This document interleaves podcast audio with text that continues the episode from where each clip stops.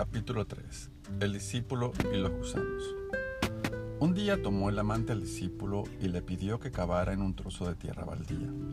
Cuando esto oyó el discípulo púsose muy contento porque lo habitual era que el amante se reservase para sí tales tareas más pesadas.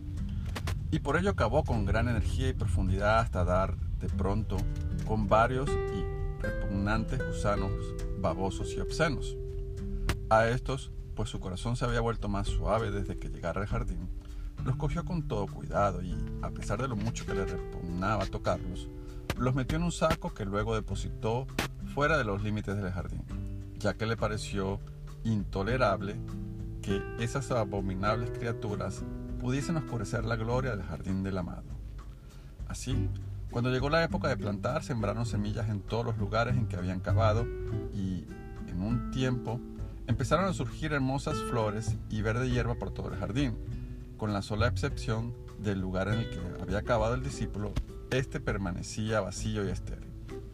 Al ver esto, el discípulo se puso muy triste y fue donde el amante y le preguntó, Señor, dime, te lo ruego, ¿son acaso mis pescados los que han dejado estéril y sin frutos que ofrecer al amado aquel trozo de tierra que yo cavé?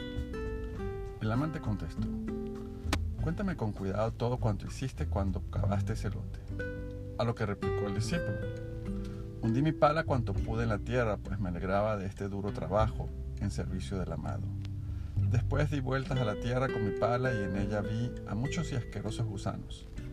A estos, a pesar de cuánto me repugnaba tocarlos, los puse en un saco que luego llevé afuera de los límites del jardín, pues yo deseaba quitar del jardín del amado semejante fealdad.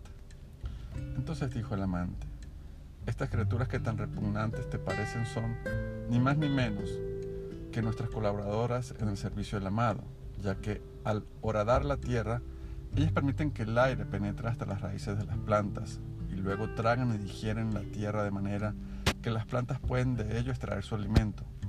Sin ellas, ninguna planta pudiese crecer. Así es que ya lo ves, estas criaturas que tan repugnantes nos parecen, son en verdad servidores más útiles al amado que nosotros mismos.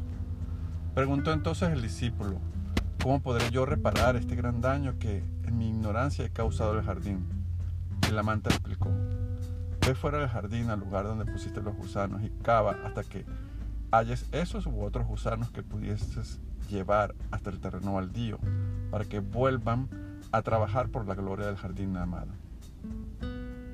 Por mucho que les disgustaba salir al del jardín, aunque fuera por tiempo tan breve, el discípulo obedeció y cavó y extrajo los gusanos que luego llevó con gran cuidado y reverencia hasta el terreno baldío que desde entonces recuperó su fertilidad.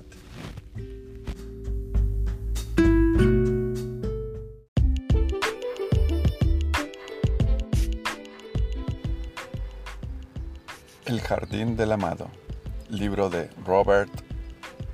Way.